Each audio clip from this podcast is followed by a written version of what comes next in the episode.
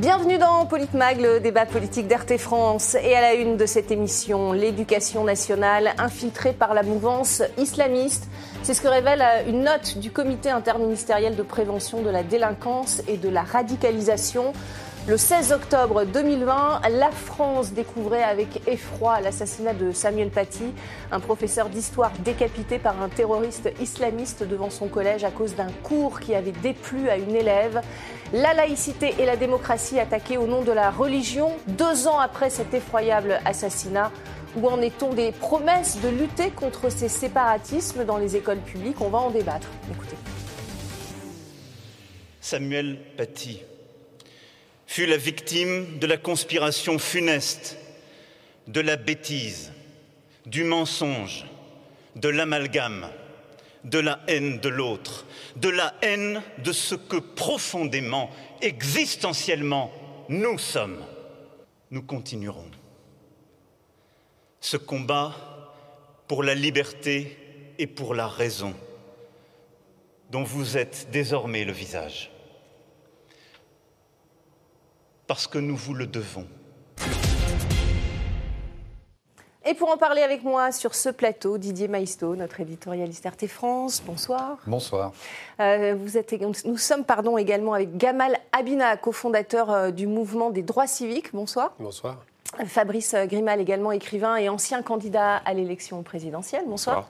Et Jérôme Bénard, essayiste et élu de la droite à Mont-Saint-Élian en Seine-Maritime. Bonsoir. Bienvenue et merci beaucoup d'avoir accepté notre invitation sur RT France. Donc deux ans après la mort de Samuel Paty, l'exécutif avait donc promis de tout faire pour éradiquer le fléau islamiste des écoles. Euh, Didier Maisto, où en est-on aujourd'hui?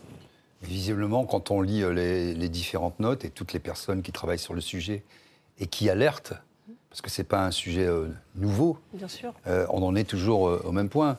Alors, c'est vrai qu'Emmanuel Macron, il, fait des discours assez bien sentis, il met toute la vibration nécessaire, les discours sont bien écrits, mais on n'a plus besoin de discours aujourd'hui.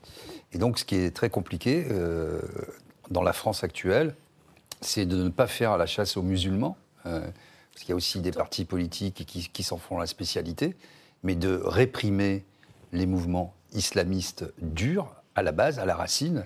Et, pour cela, on a un certain nombre d'outils, dont, je sais que je suis un peu ringard quand je dis ça, on me dit, mais il faut arrêter avec ça, la laïcité, qui est la loi. justement, la laïcité est prise pour cible, apparemment, par la mouvance islamiste au sein évidemment. des écoles. Euh, Gamal Abina, euh, le constat, après deux ans, est-ce que des progrès ont été faits en la matière? Oui, on peut observer largement que Macron a fait une offensive considérable. Alors, moi, j'aime bien prendre le recul sur les cinq années, parce que c'est vrai que quand on regarde une petite tranche, on ne se rend pas compte. Quand il est arrivé, Macron, au pouvoir, et je le dis régulièrement, dans tous les médias d'ailleurs, c'est mm. un homme qui n'est pas raciste. Ça, on peut pas, peut pas lui mettre ça sur le dos. C'est un homme qui n'est pas dogmatique, c'est un pragmatique, il est vraiment dans une démarche, il a un plan, il l'applique à la lettre. Et en même temps, c'est un homme qui avait ouvert beaucoup à la diversité, Beaucoup de gens dans son, entourage étaient d'origine maghrébine, mm. donc musulmane de fait. Mm-hmm. Et euh, au départ, il était quand même assez, assez tendre, on dira, assez, euh, il levait le pied, quoi. Il voulait pas qu'il y ait trop de tension. Et puis après, il y a eu cette affaire Paty qui est arrivée. Alors il faut être très clair, l'affaire Paty, c'est une bêtise et d'une barbarie sans nom. Là, même pas besoin de l'expliquer. Un, un déclencheur de prise de conscience. Tout à fait. C'est-à-dire que du jour au lendemain, il est passé d'un stade, il s'est rendu compte que même si on fait des cadeaux à certains, il y en a qui sont toujours aussi un petit peu euh, déséquilibrés, on dira, pour être gentil, et qui iront jusqu'au bout de leur bêtise. Alors c'est vrai qu'à partir de là, il a pris des mesures qui sont quand même assez fortes. Il hein, ne faut pas de vue, c'est-à-dire que depuis trois ans, les intellections du CCIF, interdiction du CRI, interdiction de toute un d'organisations comme ça organisée, qui étaient plutôt pour la lutte contre euh, l'islamophobie. Les imams, etc. Les imams et surtout la coupure avec l'UIF. Parce que l'UIF, c'était quand même l'instance qui mm. brillait 400 mosquées à travers la France, qui était un peu une sorte de résonance marocaine en France, et qui a été littéralement, euh, là actuellement, une chasse à l'homme qui est faite par rapport à, l'affaire Equisen. On se rend bien compte que Macron tape très fort. Il tape fort pour les symboles. Mais le problème, la problématique, elle n'est pas là. Il y a une confusion des genres, et c'est important de, de le rappeler ils confondent frères musulmans. Alors ça va être difficile à entendre. Mmh. Frères musulmans qui sont des organisations plutôt légalistes dans l'entrisme, et ce qu'on appelle les salafistes, ou djihadistes, ou les, simplement simplement d'Arabie, qui eux sont des violents. Euh, bien sûr. Et ces deux écoles de pensée ne sont pas du tout d'accord entre elles. Ils se font la guerre entre eux. Bah, ces deux écoles de pensée tentent aussi d'infiltrer les, écoles et les universités. Alors dans un cas de figure, dans le cas frères musulmans, ils partent du principe qu'il faut islamiser par la base Donc effectivement, il y a des directives qui sont données, avec une organisation qui est très faible, il faut être très clair, on pourra en parler après. Et dans l'autre cas, ils sont dans la rupture totale, ce qu'on appelle les salafistes, qui sont inspirés par Mohamed Abdelwahab, qui vient d'Arabie, hein, c'est un type qui, était, qui prêchait il y a 200 ans, qui est un fondamentalisme pur et dur, et qui lui dit on doit être en rupture totale avec ce qui n'est pas musulman, tout simplement. Mhm. Euh, avant de vous donner la parole, une note confidentielle donc, du comité euh, interministériel de la prévention de la délinquance et de la radicalisation euh, révèle justement en cette rentrée la réalité des infiltrations des mouvances islamistes dans les collèges et les lycées de France. Une offensive opérée en amont sur les réseaux sociaux, notamment pour remettre en cause le, principe de la laïcité. on les voit justement, ces, différentes stratégies. encouragement à, porter des, des vêtements marquant une appartenance religieuse à l'école. Il y a de plus en plus de signalements, alors qu'on le rappelle, le voile est interdit à l'école. Jérôme Bénard, euh, pour vous, euh, on arrive à lutter contre, contre ce port de signes religieux dans les écoles suffisamment? En fait, il y a une, difficulté qu'on ne soulève peut-être pas assez, qui est que la laïcité euh, naît dans un monde chrétien. et il y a une, difficulté pour faire passer ce message euh, dans un monde euh, musulman. Ce qui prouve bien d'ailleurs qu'on n'est pas, sur, on n'est pas sur, un problème religieux, on est aussi sur un problème culturel. Euh, est-ce qu'on opte pour un modèle multiculturel? Bah, on, est, dans un modèle laïque, là, en l'occurrence, pour l'école Pour l'école, oui. Mais hum. quand les enfants sont chez eux et qu'on leur donne un message différent de celui de l'école, il y a une dissension qui se crée. Et le, le problème est là. C'est-à-dire que euh, en acceptant un modèle euh, multiculturaliste, euh, alors nous ne sommes pas le pays le plus avancé, les Anglais le sont beaucoup plus, on donne des arguments aux islamistes. c'est le, fait de passer à une France multiculturelle euh, je ne dis pas d'être euh, que ce problème est le, bilinguisme, que le problème est le non. C'est la culture, c'est euh, c'est quand même quelque chose de, de, très fort, surtout en France. Et je crois que c'est c'est la, fin de ce consensus. Si on prend l'habillement, si vous prenez les, ouvriers musulmans de la France des années 60, ils sont habillés comme les, les ouvriers de, de, vieille origine française, tout le monde est en costard-cravate. Donc, euh, la réappropriation de, par exemple, d'habillements qui même n'étaient pas portés en Afrique du Nord euh, montre bien qu'on est dans l'apparition aussi d'une postmodernité euh, tribale. Alors là, je renverrai au livre de Michel Maffezoli. il faut, on ne, peut, pas rester, à mon avis, sur juste, la réflexion laïcité. il faut qu'on s'interroge sur le, fonctionnement de la société française et sur le développement du multiculturalisme on, va rester sur le, justement mm. sur ce, voile à l'école hein, euh, et mm. ces, stratégies d'infiltration euh, islamiste dans les écoles. On l'a vu, hein, euh, encouragement donc à porter le voile, incitation à la prière au sein des écoles. Tout ça, ça se fait sur les réseaux mm. sociaux. donc les élèves regardent et finalement font entrer ces, ces, incitations dans les écoles. Chantage à la photo de jeunes femmes musulmanes dévoilées, c'est-à-dire que quand elles sont sans voile à l'école, on les prend en photo et alors qu'elles sont voilées à l'extérieur, pour mieux les dénoncer, pour pouvoir euh, ensuite peut-être euh, euh, les embêter sur les réseaux. Fabrice Grimal, est-ce que ça vous inquiète, ces, entrismes dans, dans l'éducation? Évidemment, c'est du chantage pur et simple. Et en fait, ce que cette note dévoile, c'est la multiplication des mécanismes qu'on menait à l'affaire Samuel Paty. Bien sûr de toutes les manières différentes, de toutes les manières qui sont permises par les réseaux sociaux et tous les moyens de communication d'aujourd'hui. Conflictualisation entre personnel éducatif et élèves aussi. Exactement, pousser euh, au maximum pour mm. voir la réaction et on sait qu'il y a en face beaucoup de lâcheté. Euh, je voudrais appuyer avec Didier sur le fait qu'évidemment, ce n'est pas une religion en elle-même qui brime la liberté d'expression, mm. c'est le terrorisme, qui soit intellectuel mm. ou euh, physique, et c'est aussi beaucoup la lâcheté. Euh, cette doctrine du pas de vague dans l'éducation nationale qui fait que... On, on, va voir qui, peut être complice, évidemment. De, voilà, on, refuse de parler de beaucoup de choses et euh, puisqu'on parle de, quand même de l'éducation nationale qui est un, un, paquebot énorme avec un million d'employés et un ministre qui est là depuis, depuis quelque temps et qui a pu commencer déjà à imprimer sa marque. Moi, ce qui m'inquiète particulièrement, c'est que, par exemple, dans son discours de, de prise de poste, euh, on trouve un peu tout, la mixité sociale, la lutte contre les discriminations, l'égalité garçon-fille, euh, la défense des, communautés LGBT.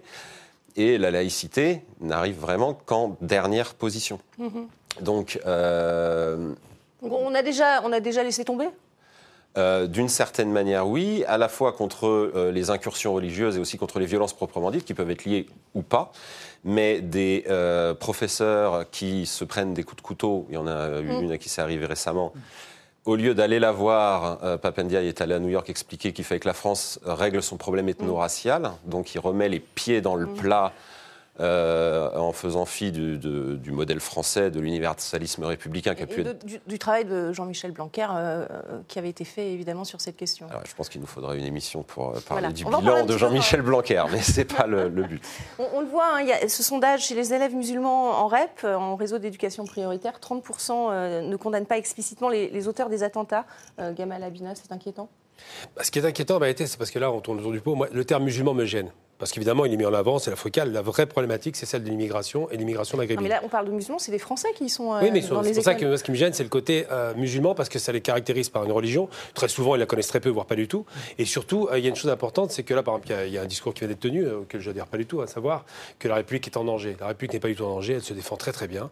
C'est des groupes marginaux qui n'ont aucun poids dans la société, mais vraiment aucun poids, et qui n'impactent que les gens qui leur ressemblent. Alors, Là, je- vous avez raison, c'est qu'on ne sait pas évidemment combien il y a d'élèves musulmans, parce fait. que c'est interdit de Il n'y a pas de euh, statistiques techniques officielles. hein. voilà. Officieusement, il y en a. On ne connaît que- pas l'ampleur, mais en tout cas, on connaît la proportion a priori. Alors, je euh, peux vous avec annoncer un truc, c'est que moi j'ai eu la chance de côtoyer ces milieux-là. Que Je, parle à tout le monde, dans le milieu parisien, dans le Mm. Bien milieu militant. Donc j'ai connu tous les fondateurs du CCIF, euh, que ce soit Sami Débat ou Marouane Mohamed qui était son, son porte-parole. À l'époque où ils étaient très faibles, après ils ont été aidés par une opération de levée de fonds.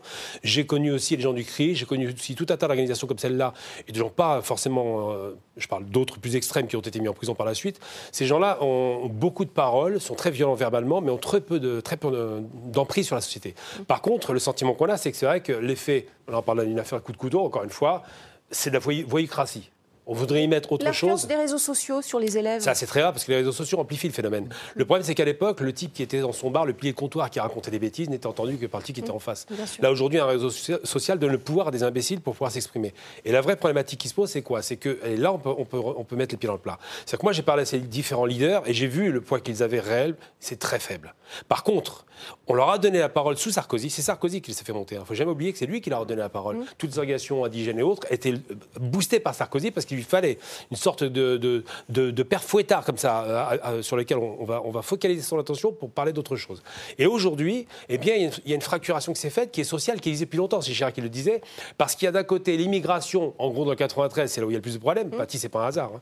et de l'autre côté, une France qui a peur parce qu'on exagère le phénomène, parce qu'effectivement, dans les faits, il y a une série d'attentats qui ont eu lieu et qui sont le produit de réactions à la fois sociales, de gens en perdition et politiques. On n'est pas en train de généraliser, on parle d'un problème qui existe. hein, oui, tout à fait. C'est pour ça que je dis que le problème qui existe aujourd'hui, moi, moi, je suis un, un- un adversaire farouche de l'Arabie des Saouds. Mm. J'appelle ça la- l'Arabie Saoud parce que la famille Saoud a donné son nom à un territoire. Et elle a vendu aussi le wahhabisme. Ça, c'est un- une catastrophe dans le monde musulman. Aujourd'hui, les conséquences sont les mesures.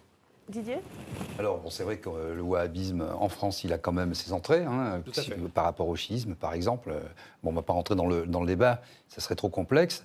Mais euh, c'est vrai que euh, Sarkozy, mais il y a eu avant lui, mais déjà Sarkozy avait mis en exergue la discrimination positive. Mais c'est une vieille idée qui avait été lancée par Mitterrand et Julien Drey, pour être précis. C'était touche pas à mon pote. Donc euh, c'est ça qui a fait beaucoup de mal. Et on avait tous euh, notre main jaune, touche pas à mon pote, etc. Et c'était très Moi, je l'avais pas personnellement. Voilà, non mais euh, moi je l'avais. avec ça, quoi. Je l'avais parce que j'étais à Toulon dans un lycée, j'étais Ouais, issu d'une famille Quand on est populaire, jeune, on est forcément dans un, lycée tolérant. populaire et tout C'est le pas monde la avait tolérance, c'est qu'on savait que c'est Mitterrand qui était derrière. c'est Non mais nous alors, où c'est grave, c'est que on est passé, je dirais, du droit à l'indifférence au droit à la différence. C'est ça. Et on a dit finalement, toi tu, tu es différent, donc tu as une super citoyenneté. Tu es encore plus citoyen que moi. Et on a mis le verre dans le fruit. Et c'est pour ça, alors après, on- la laïcité, il ne faut pas que ça, paraisse, que ça n'apparaisse trop, euh, par trop abstrait, mais il y a des choses très simples à faire à l'école. Moi, par exemple, je suis un grand défenseur de l'uniforme. Hum, je suis d'accord avec ça. Tout le monde pareil, gris, bleu, ce qu'on veut, etc. Plus de, de- plus Oui, de harcèlement pas sur la classe sociale, etc. Tu fait. pas le dernier truc à la mode, etc. Plus de signes ostentatoires. L'école, ça doit être un sanctuaire euh, laïcisé, si j'ose dire, si je- si- si j'ose cette, cette euh, opposition pour ne de mots. justement avec les signes, sans est, sans Mais non, pas, mais euh, voilà, on vient à l'école, on vient euh, pour euh, apprendre des savoirs, et on n'est pas là pour faire du prosélytisme. Et la laïcité, elle peut s'exprimer de mille manières, de façon très simple. Encore faut-il avoir le courage de l'imposer. Moi, j'ai pour l'uniforme. Par exemple, voilà Jean- une- quelque, Euh, oui, quelque chose de très simple. Pour Et- pour et- lutter contre euh, les signes ostentatoires Tout à fait, mais ça lutte aussi contre le, le- le règne de la publicité et le, le- le- le- le rapport de force sociale dans les vêtements. Donc, euh, je crois que l'Union- la France se portait mieux quand le- les gens portaient en général des uniformes, que ce soit euh, civilement, euh, militairement ou religieusement. Et au moins, euh, il y avait peut-être moins de, de, de façon de violence à ce moment-là dans, le- dans les rapports. euh, comme on le voit à l'école aujourd'hui, parce que le- les, les marques créent aussi de la violence, parce qu'il y a des agressions. Ce sera un autre Voilà, ce débat, sera un autre mais- débat. Non, mais, c'est c'est très intéressant parce qu'on est au cœur du débat. Mm. On est passé, en fait, d'une société où il y avait de l'autorité, Mm. et comme tout vaut tout Mm. aujourd'hui, finalement, pour faire preuve d'autorité, il faut faire preuve d'autoritarisme. Parce que ce discours relativiste, Mm. euh, où on avait un professeur qu'on respectait, moi je veux dire, bon, il y avait toujours des Mm. profs qu'on respectait moins que d'autres. Mais en général, quand euh, on arrivait en, en classe, moi j'ai fait tout, Mais c'est même pas une question de respect de public. professeurs, là, puisque des professeurs. Si, il y a, ça- il y ça a des commence- professeurs à qui ça pose pas de problème. Non, mais je suis fille d'accord avec arrive ça. Non, mais ça commence a- par a là. à ce moment-là. Ça commence par là. Ouais. Comment voulez-vous ensuite que quand un professeur fait remonter à sa hiérarchie, au chef d'établissement, qui lui-même fait remonter euh, au recteur, parce qu'il y a eu des signalements, et des signalements, il y en a des milliers Oui, en réalité chiffres, dans hein, l'éducation nationale tous sûr. les jours. C'est jamais suivi d'effet. Comme vous l'avez dit dans votre présentation, euh, je ne sais plus qui l'a dit, c'est l'effet pas de vague. Mm. Il faut mettre la poussière sous le tapis, et chaque fois qu'il y a un, un drame, après tout le monde se réveille en disant plus jamais ça. Et en réalité, oui, c'est tout le temps la même chose. Voilà. Alors, une, euh, une remise en cause de la, de la loi de, de 2004, euh, c'est ce que tentent en tout cas de, de faire euh, ces réseaux. C'est ce que dit cette note confidentielle du comité interministériel de la prévention de la délinquance et de la radicalisation. Cette loi serait considérée comme la matrice de, de- de l'islamophobie. Fabrice Grimal, qu'est-ce que vous, qu'est-ce que vous en dites? C'est- C'est la- l'argument qu'il prône hein, et c'est ce qui est remis en Non, cause d'ailleurs. C'est hein. absurde. Le, le mot sanctuaire a été Mm. prononcé et euh, c'est le véritable mot pour décrire l'école, qui doit être le sanctuaire du savoir. Et ce qu'elle a toujours été euh, de- depuis sa création. Le problème, c'est qu'on a décidé à un certain moment de mettre l'enfant au centre. Alors effectivement, c'est très joli sur le papier de mettre l'enfant au centre, on pense à son bien-être et à tout ça. Mais en fait, c'est le savoir qui a toujours été au centre. Euh, et à partir de là, on a déplacé la fonction du professeur. Et c'est et on lui a sapé une grande partie de cette autorité, et ce que vient de décrire Didier est tout, est tout à fait juste. Et ensuite, on a un système euh, qui, avec sa lâcheté, refuse de protéger les profs, et donc, d'une certaine manière, protège les mauvais face aux parents d'élèves euh, qui ont vraiment des choses à dire, Bien sûr. euh, mais ne protège pas les bons profs face aux parents d'élèves qui abusent. Et en fait, en mettant l'enfant au centre, on a mis le parent d'élève au centre. Et on lui a donné une capacité de nuisance euh, qui n'existait pas avant et qui a rogné l'autorité et surtout l'autonomie des profs. Et le problème, c'est que moi, je considère que professeur est quasiment une profession libérale. Euh, on est maître de sa classe, maître de sa pédagogie, maître de ses enseignements. Oui, sauf que les professeurs ont peur. Sauf que les professeurs ont peur parce qu'ils ne se savent pas soutenus le moment venu si jamais il y a du grabuge. Des accusations d'islamophobie qui trouveraient même, euh, selon cette note, toujours un des relais de plus en plus croissants euh, auprès des personnels des, établissements scolaires. Euh, Donc, quand vous dites que les professeurs sont des victimes, ils sont parfois aussi des, des complices, Gam- Gamal Abina. Non, la complicité n'est pas vraie. C'est, ça, c'est, c'est un mythe, ça. Ça, C'est un mythe pour faire plaisir. Non, à- complices parce qu'ils ils pensent que c'est pas normal qu'on puisse euh, euh, stigmatiser un enfant qui porte un, un- un voile ou. Bah, la problématique, je vous donner deux, deux noms qui Il ne y, en- peut-être il pas y en a parler à tout le beaucoup qui monde. pensent ça. hein. Bah, Il y, a, il y a deux noms qui, qui vont sortir pour expliquer le phénomène. Le phénomène du voile, ça commence en 89 avec l'affaire de Cray, puis après il y a eu l'affaire d'Aubervilliers avec les filles Asma et Sa- euh, Lévy, les filles Lévy. Ensuite, il y a eu l'affaire de, il y a eu différentes affaires qui sont succédées. Euh, c'est un phénomène de mimétisme. C'est-à-dire qu'en général, quand il faut parler, le problème, c'est qu'il faut, faut qu'on ait la, la possibilité de parler à ces jeunes filles.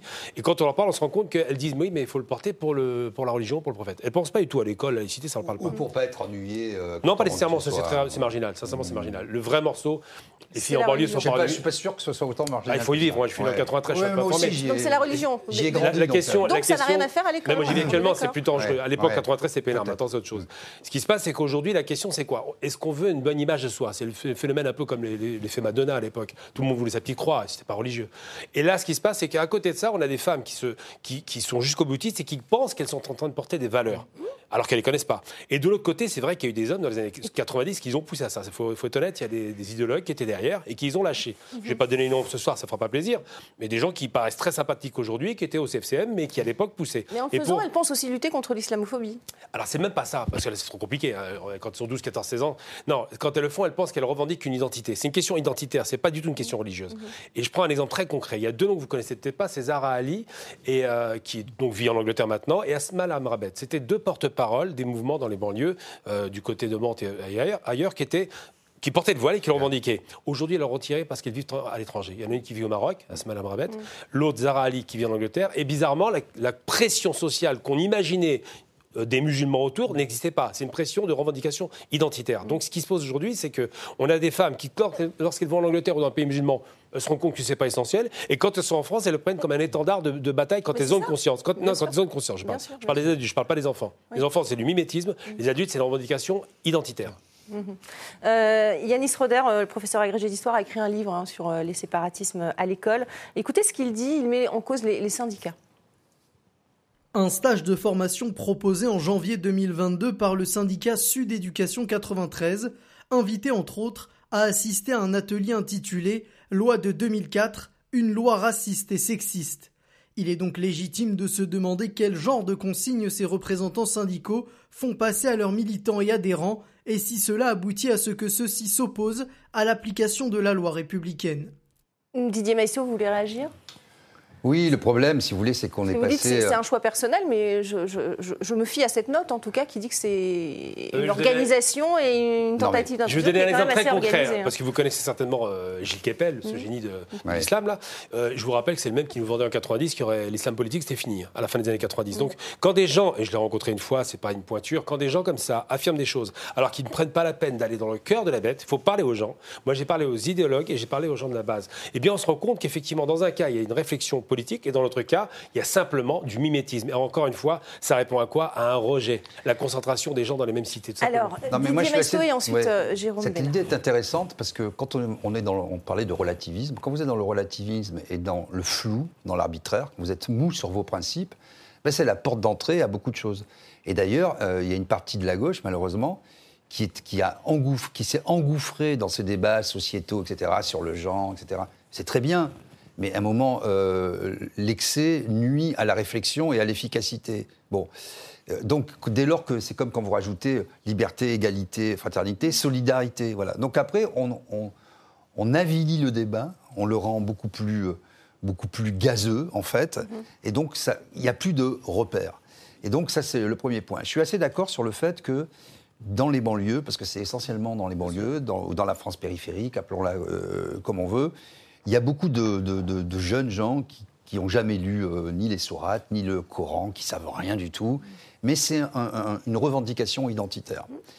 Et je nous inclus aussi, euh, nous Français, euh, moi je suis pas français de souche, mais disons que je suis de racine européenne, chrétienne, catholique, tout ce qu'on veut, etc. Mais nos aînés, en tout cas, ont imaginé que en concentrant les gens dans euh, des cités sans arbres, sans rien du tout, en, en ne voulant pas euh, jouer euh, l'intégration, la carte de, de l'intégration, tout se passerait admirablement bien.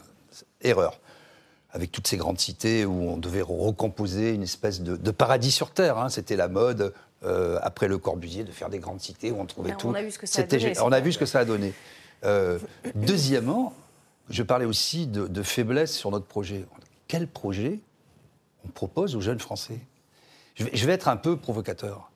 Les, euh, les djihadistes, ils ont un projet. C'est un projet fou, c'est un projet insensé, c'est- mais c'est un projet qui, Qui plaît davantage à la jeunesse. bah, qui plaît parce qu'ils deviennent des héros, parce que ça leur donne, quoi. ça, voilà, ça leur donne une stature, une importance dans la. on- Ça leur faut- parle davantage Et puis on Euh, peut l'identifier. il ça. nous reste peut deux minutes. identifier. C'est pas la République D'abord qui Jérôme veut rien Bellard, dire. à qui je, je voulais Voilà. donner la parole. Euh, oui, non, moi, je voulais rebondir sur la question des, des professeurs. Bon, Oui. quand on prend Sud 93, c'est un, un syndicat très minoritaire. Mais oui, c'est la vieille technique trotskiste de, de cliver.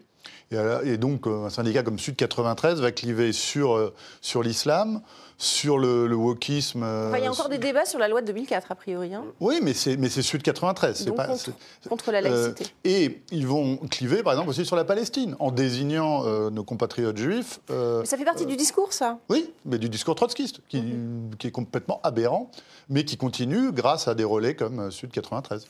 Mais c'est minoritaire chez les professeurs. Euh, après que beaucoup de professeurs ne, ne veulent pas, enfin, aient peur de, euh, de tenir certains discours euh, sur, sur la Shoah ou sur d'autres euh, d'autres thèmes. même, euh, dans il y- les il y en- cours, hein. Il y en a et on peut comprendre que tous les professeurs ne sont pas destinés à devenir des héros.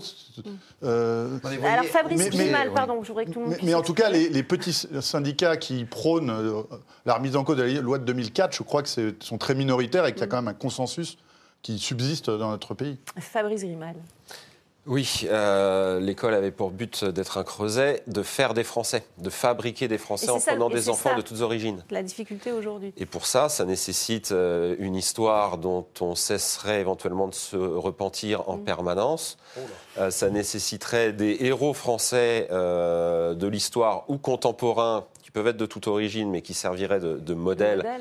et qui seraient autres que les modèles qu'on peut proposer, euh, qui sont soit des sportifs, soit des musiciens, euh, qui ne sont pas toujours recommandables.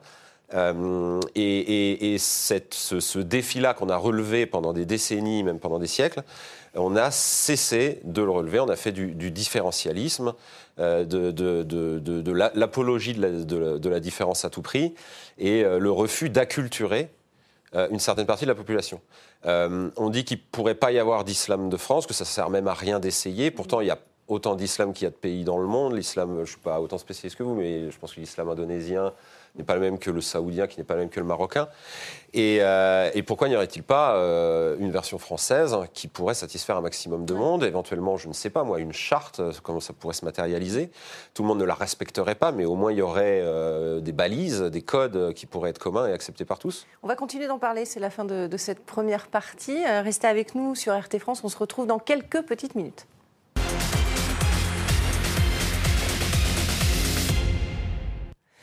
Deuxième partie de Politmag, on continue ce débat sur euh, l'islamisme qui aurait infiltré euh, l'éducation nationale. Jean-Michel Blanquer était euh, le ministre qui incarnait sans doute le mieux une ligne laïque ferme. Il a porté notamment le, le volet école du projet de loi confortant le respect des principes républicains. Écoutez-le. Une des premières choses que j'ai faites en arrivant a été de créer le Conseil des sages de la laïcité, dont vous avez auditionné la, présidente, comme vous l'avez rappelé. Cela nous a permis d'avoir un corpus de normes. Nous avons notamment le vadémécum de la laïcité, qui a permis aux professeurs et à tous les personnels de l'éducation d'avoir un point de repère dans la vie quotidienne chaque fois qu'une question se posait. Donc ce rôle normatif et matriciel du Conseil des sages de la laïcité a produit euh, de premiers fruits, et déjà, je dirais, les fruits de la clarté. Voilà, les, fruits de la, ca- de la clarté, un vadémécum de la laïcité, euh, c'est ce qu'a mis en place euh, Jean-Michel Blanquer. Euh, Qu'en pensez-vous, Gamal Abina? Est-ce que c'était utile Ça me fait rire, des mécoms, ça me rappelle un- immédiatement une- un, dentifrice. médicament. Ou un dentifrice, mais bon, plus sérieusement, mais ce, ce monsieur était détesté par, par- déjà par les, les fonctionnaires euh, qui, qui étaient, euh, qui étaient professeurs. Donc déjà, il, il parlait des gens qui ne l'aimaient pas, pour des réformes X et Y qui, ont- qui sont passées. Ensuite, c'est bien beau de faire tout un tas de... Ils sont toujours avec des, des Beauvaux, des Grenelles. Toutes ces blagues-là, ça ne parle pas à la population. En vérité, il mettre faut... des référents laïcité dans les, Ça dans établissements scolaires Bah, je prends un exemple très Ça concret. n'a pas rassuré les professeurs? Moi, ce qui me choque, c'est que la laïcité n'existe pas en Angleterre. On sait que la reine d'Angleterre était la chef de l'église anglicane et que les tensions n'existent pas au niveau communautaire. C'est-à-dire qu'au niveau religieux, je ne parle pas communautaire, ça arrive, mais religieusement, il n'y a pas de tension. Ils tolèrent à un niveau qu'on n'imagine même pas. En Allemagne, c'est pareil. En France, ils ont créé un concept qui pouvait être intéressant sur le papier, mais qui a posé problème dès le démarrage. Rappelez-vous de l'histoire de, de, de cet arrêté contre les soutanes. C'est quand même un truc.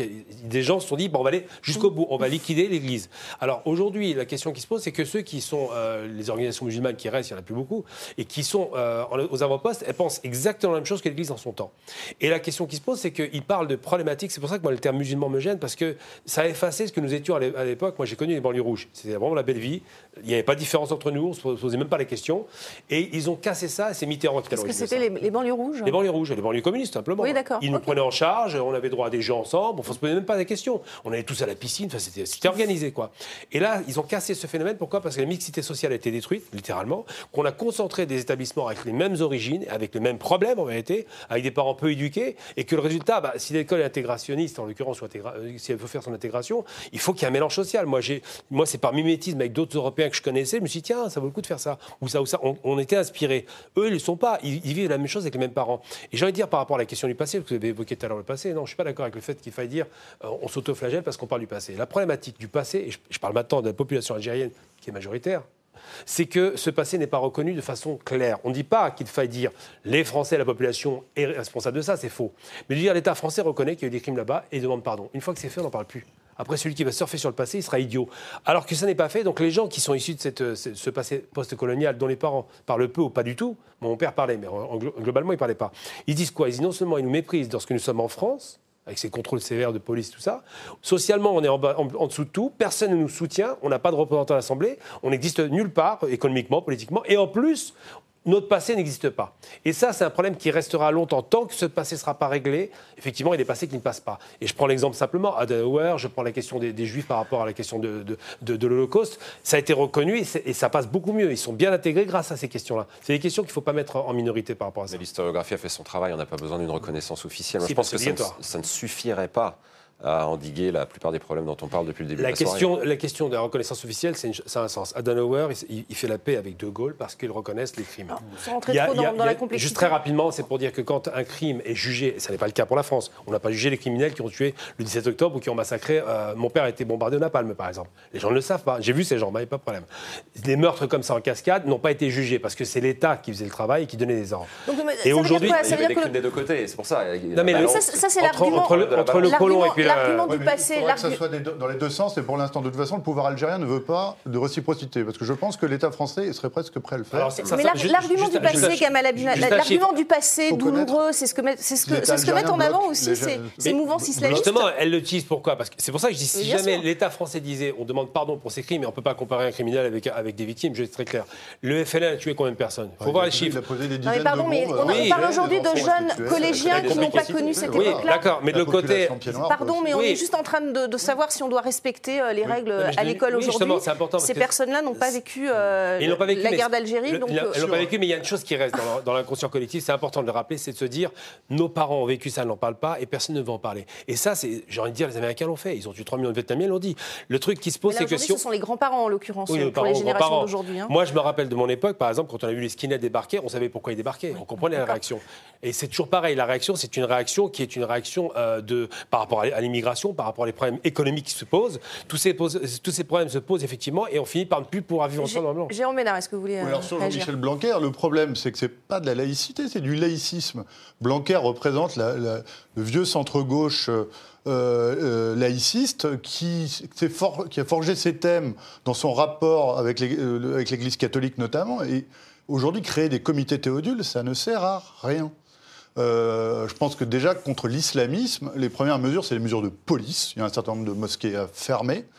Euh, la police dans les écoles C'est ce que. Non, mais il y, a, un certain. Déjà, s'il n'y avait pas certains hein, imams auto, s'il y avait un certain nombre d'imams autoproclamés qui étaient soit expulsés s'ils n'ont pas la nationalité française, soit mis hors d'état de nuire, euh, eh bien, on aurait aussi moins de, de propagande. Alors, je ne veux pas dire qu'il n'y a pas de propagande sur les réseaux sociaux, mais il y a déjà des mesures de simple police qui aujourd'hui ne sont pas prises. Oui, en l'occurrence, là, il s'agit de comment ramener euh, la jeunesse à, respecter, en tout cas, la, laïcité et donc la, République. Bah, en, expliquant déjà que c'est une valeur. Euh, euh, indépassable non seulement de la République mais de la France, euh, puisque la laïcité est, notamment née dans notre société. Donc, Avec davantage de cours sur l'éducation civique notamment peut-être? Avec des, vrais cours, si je puis dire, bah. sans, sans autocensure? Ça fait des années qu'on dit ça. oui. Bah le problème, le, problème, il n'est pas là, c'est de dire qu'on ne peut pas laisser s'installer. Il faudra des mesures de police. Parce qu'à un moment, c'est la police qui règle euh, le, viol de, la loi. Or, si on considère que la, laïcité est une des lois fondamentales de ce pays, on sera bien de l'école et de la France, on sera bien obligé, euh, de, on est bien obligé euh, aussi d'appliquer des mesures de police. Et à cause d'un certain nombre de, jurisprudences, et on est en train de voir la stupidité de la CEDH par exemple, euh, et qui, n'est pas stupide seulement sur la laïcité, on n'arrive plus à appliquer des mesures de simple police. Mhm. on, va avancer, on va, écouter ce qu'en dit d'ailleurs le nouveau ministre de l'Éducation nationale, pardon, qui a été interpellé euh, à la rentrée à Toulouse euh, sur cette menace islamiste et antisémite à l'école. Écoutez-le. La lutte pour les valeurs de la République contre toute forme de censure au nom des valeurs qui seraient contraires à celles de la République est évidemment centrale dans l'action du ministère de l'Éducation nationale, de même que la lutte pour la laïcité, c'est tout à fait évident. Nous devons poursuivre les efforts entrepris depuis de nombreuses années et prêter attention aux lieux qui ne sont pas forcément si nombreux, mais où ces valeurs peuvent être remises en cause, où certains pans de l'histoire et d'autres disciplines peuvent être mis de côté par des enseignants. Je me garderai bien de généraliser ces phénomènes. Il y a des points de vigilance, mais cela ne dit pas tout des 60 000 écoles et établissements scolaires en France. Est-ce qu'il euh, minimise, Didier Maistou? Oh, Il minimise parce qu'il dit... Euh, il dit bon, euh, c'est un problème qui existe, mais c'est pas partout. Pas bon, une fois qu'on a dit ça, on va aller bien loin avec ça. Non, mais le, problème, c'est que si vous voulez, on, je parlais du, du relativisme. L'école ne peut pas être la voiture balai de la société. Déjà, ça commence par là. C'est surtout que c'est de là que tout part. Non mais, il faut, mais non, mais il faut un programme, un projet général de société où on soit fort sur nos principes. Moi, je suis quand même sidéré que euh, on est à la quatrième génération hein, euh, des Maghrébins. Il y a encore des gens. On dit c'est un problème d'immigration. Je veux bien qu'il y ait un problème d'immigration. En réalité, les chiffres sont stables quand on les regarde. Mm. Ça, ça fait pas plaisir quand on dit ça. Mais dans la campagne présidentielle, j'ai regardé. Alors peut-être qu'il faut les réduire, peut-être qu'il faut choisir, je ne sais pas, mais il n'y a pas une explosion, comme on nous dit, de, l'immigration. Il y a un problème franco-français que les gens de la troisième et de la quatrième génération ne se sentent pas français, ne se sentent pas attachés de la République.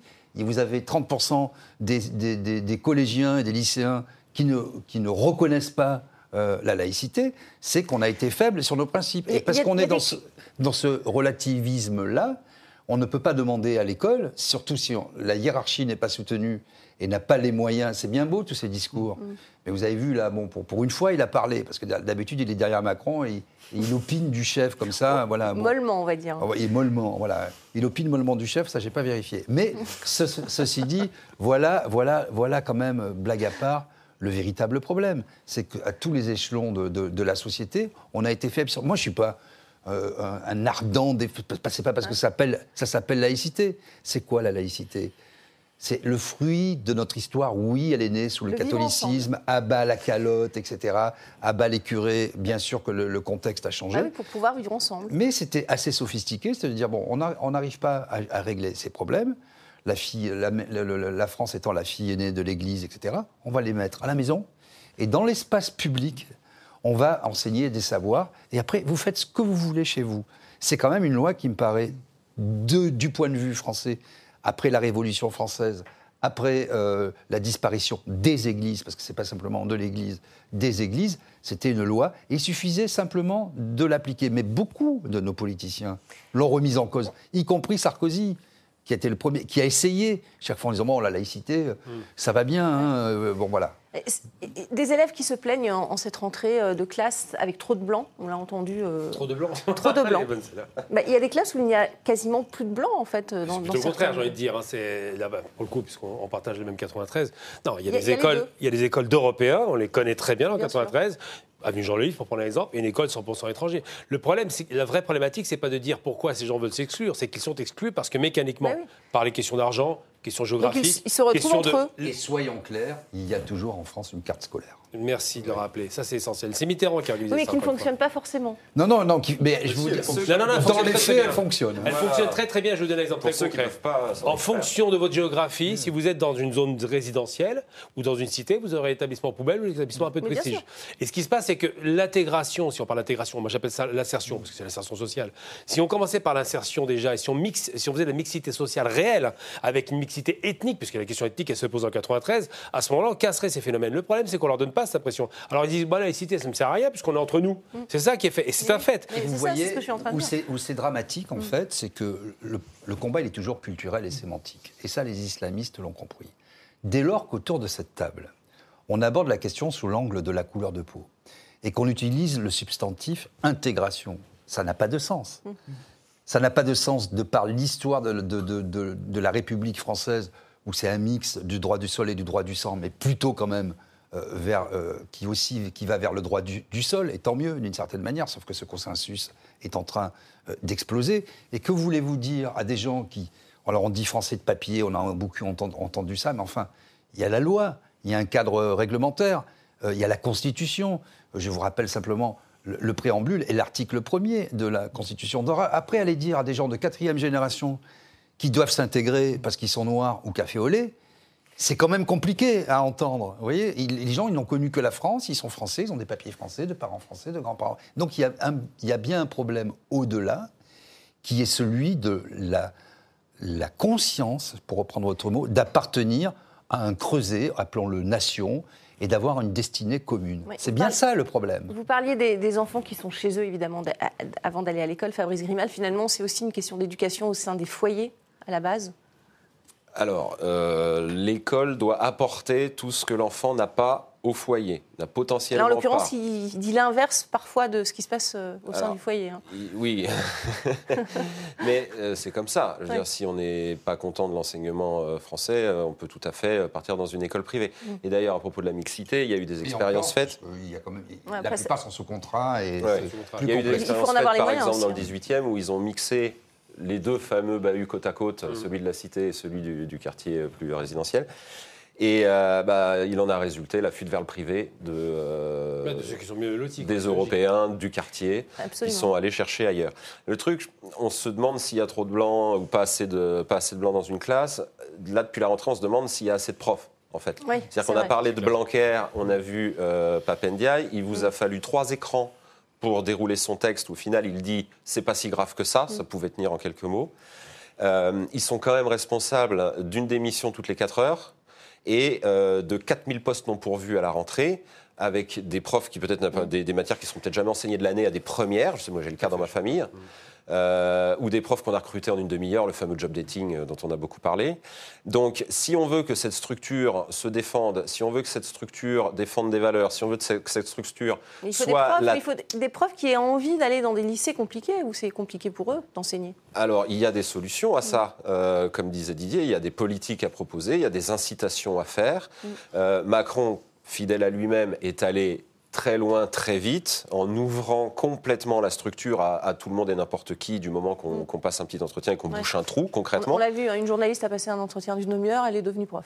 Voilà, mais on, on- on- on pouvait tout à fait... Euh, faut-il plaindre Imaginer des bonus pour euh, des profs chevronnés qui ont au moins 10 ou 15 Les ans élèves, c'est de- de- de- de- de- d'expérience. Parce que qu'est-ce qui se passe? Ça marche au point. Si on se syndique, ça va plus vite. Mm. Mais en attendant, on est mis à l'Académie de Créteil ou à l'Académie de Versailles, dans les bahuts qui craignent le plus, pour faire son bizutage, en Et quelque oui. sorte. C'est pas normal. sur, sur l'exemple euh, anglais qui. Bénard, est très intéressant. Didier, C'est le, problème des syndicats d'enseignants. C'est-à-dire que les syndicats d'enseignants euh, refusent euh, qu'on fasse une autre carte des, des emplois de, de, Parce que de- c'est de leur profs. pouvoir. Parce que c'est leur pouvoir, et parce que c'est une profession très syndiquée, très jalouse.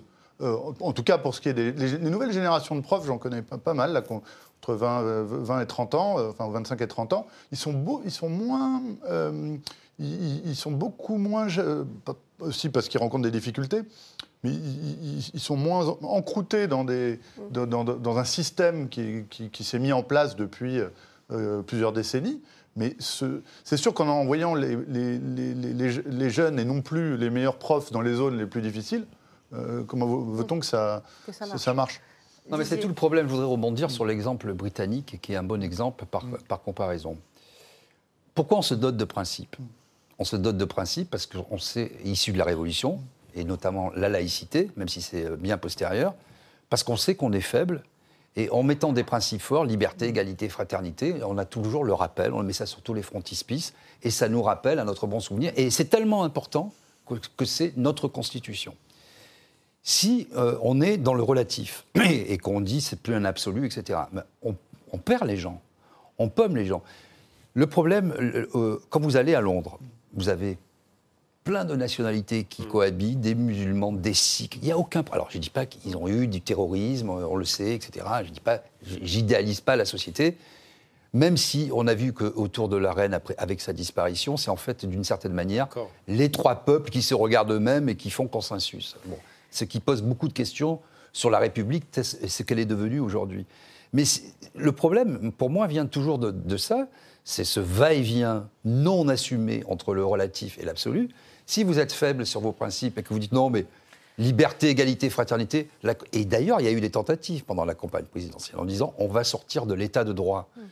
Sous-entendu, c'est pas bien grave, on introduit l'arbitraire dans l'espace public. Et si vous introduisez l'arbitraire dans l'espace public, vous avez toutes les, toutes les déviances qui sont afférentes et vous arrivez finalement, in fine, au terrorisme.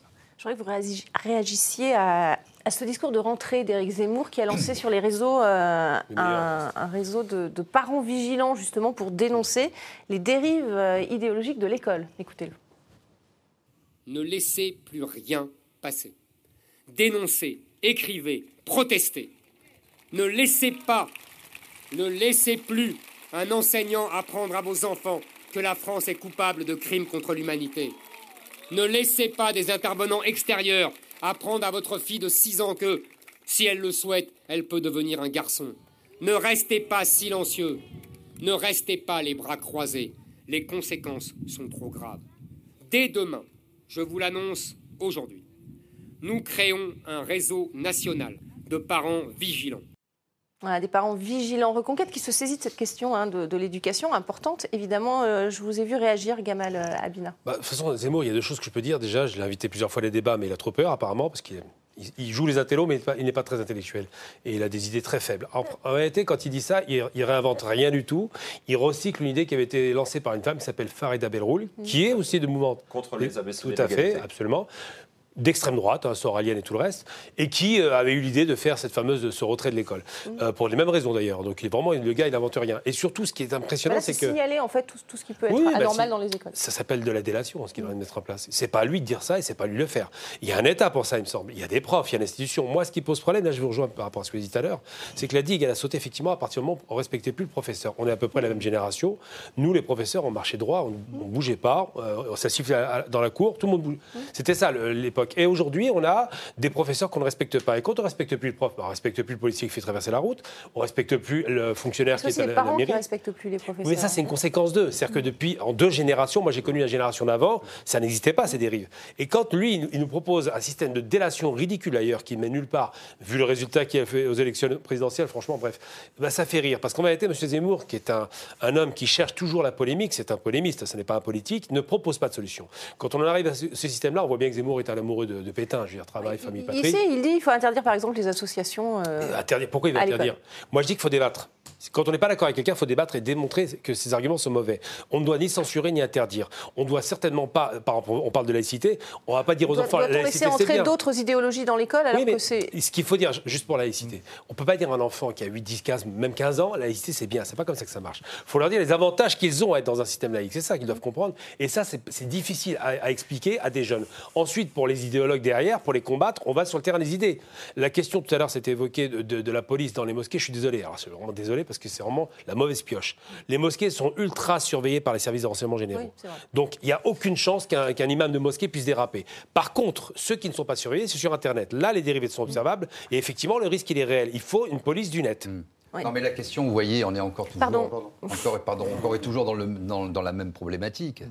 On parlait tout à l'heure de voitures balais de la société. C'est pas M. Zemmour avec son petit balai en paille qui va balayer comme les, les voisins vigilants. Oh, lui, il a dit ça. Ouais, c'est une demande des parents aussi. Non, il y a eu beaucoup, beaucoup de témoignages sur, voyez, euh, justement de parents. Quand euh, l'État est lancé défaillant, hein. quand l'État est défaillant, c'est comme dans les partis politiques, finalement, d'avoir ces organes euh, de déontologie sur les violences sexuelles et sexuelles. S'il y a un problème, ça doit être pénalisé, judiciarisé. Certains parents ne trouvent pas de relais au sein de l'éducation Oui, nationale. mais Euh, Jérôme on ne peut Bénard. Il nous reste peu de temps, je voudrais qu'on finisse. Euh, Ce qui est ridicule dans le discours d'Éric Zemmour, c'est que 95%, je pense, des- ses élec- de son électorat a mis ses enfants dans le privé. Donc, euh, quand il s'adresse aux adhérents de son parti, il est déjà en décalage. Il essaye de faire du, bu- du buzz pour, pour redémarrer. Euh, je, je crois que le, le problème, il est autre. Quand il parle du, du wokisme, euh, c'est que si un professeur aujourd'hui euh, ose dire quelque chose contre un élève qui soudain dit je veux changer de sexe, euh, il va se prendre les enfants contre lui, voire une partie des parents d'élèves. Euh, et, et il faut plutôt conforter les profs que s'en prendre à eux. Dernière euh, réaction. individuellement. Mais Euh, vous voyez, il y a- il y, a juste très rapidement des petites mesures très simples. Moi, j'ai des neveux, j'ai des- j'ai- bon, comme tout le monde, etc. Quand je vois que des gamins de 8 ans, ils ont déjà des téléphones portables, euh, iPhone 12 et compagnie, pour pas citer la marque, et qu'il y a un problème aujourd'hui, dans, dans les sénateurs se sont saisis, qui est la- la- le problème de la, de la de pornographie. Et il y a deux tiers des enfants de 14 ans Ouais. et un tiers ça, de moins ce sera un de autre 12 ans. Non, mais vous voyez, c'est Euh, un ensemble. regarde une photo, si vous interdisez une ça à photo, l'école, juste pour terminer, les et après on passera au coup, de, au coup de gueule, coup de cœur de, de Politmag.